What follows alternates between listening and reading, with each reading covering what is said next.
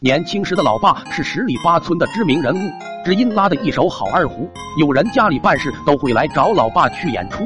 老爸也是个敬业的人，没事就会在家门前的大树下练二胡。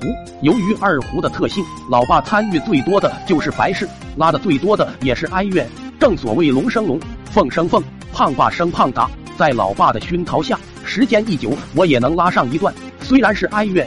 拉的也比较稚嫩，可这在当时的小孩中可是了不得，好多大人都夸我聪明，小伙伴都开始崇拜我。没多久我就膨胀了，开始到处显摆，趁老爸老妈不在家时偷二胡到小伙伴家拉哀乐。众多小伙伴分工明确，扮死人的，扮哭丧的，玩的不亦乐乎。邻居家的叔婶们不干了，一状告到我爸那里，老爸三天两头对着邻居哈腰道歉。当然，免不了的还有老爸精湛的竹条乱舞术，身体的疼痛远远比不上心里的失落。明明叔婶们知道我会拉二胡，都夸我，却为何不喜欢我的演奏？体验过人生巅峰的我，自然不甘就此落寞。也许只是方式不对，一定要寻找机会再次证明自己。那年冬天，老妈不在家，老爸像往常一样在邻村演奏完，徐徐而归。进屋时醉意熏天，老爸随手把二胡放下。直接上炕就睡着了，我也没多想，毕竟这是常事。家里没人做饭，我习惯性的跑爷爷家蹭饭。玩了一会回到家，看见老爸躺在炕上，牙齿都咧出来了，这种形态像极了我家旺财去世的场景，我一下子慌了。老爸，无助的我试探着喊老爸，老爸却没有丝毫反应。我走上前，轻轻推了推他，仍然没有反应不说，摸到老爸的手，使我心如冰窖。老爸的手冷冰冰。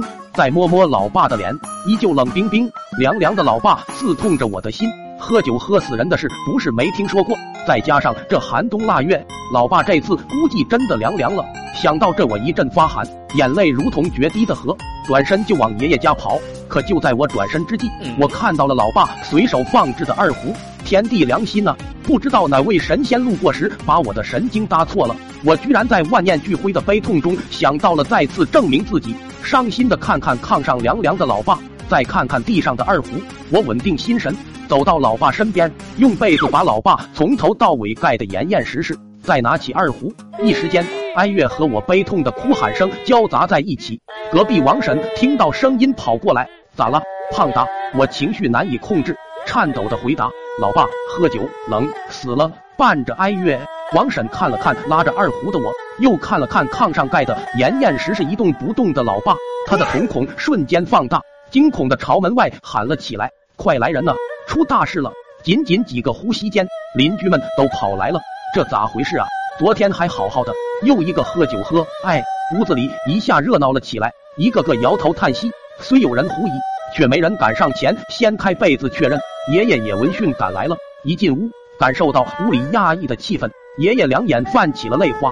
我的儿啊，你这是咋回事啊？爷爷颤抖着拉开老爸的被子，老爸脑袋露了出来，一副熟睡的样子，完全没有之前咧着嘴的表情。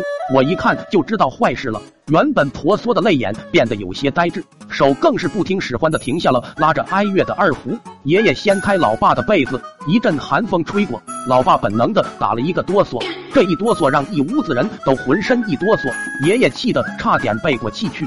直接给了老爸一拐杖，哎呦卧槽，谁呀？老爸捂着额头惊醒，老爸这一醒，屋里更是乱了套，吓得吓，猛的猛，咋咋回事？今天啥日子？要说最猛的，当属老爸。回过神的老爸看着一屋子人愣住了，还咋回事？我让你喝，咋没真把你喝死？爷爷不由分说，抡着拐杖就打老爸。要说这父与子真奇妙，爷爷打老爸的招式和老爸打我的招式那是如出一辙，是亲生的没差了。没过多久就过年了，我依稀还记得那年的团圆饭是老妈喂我吃的。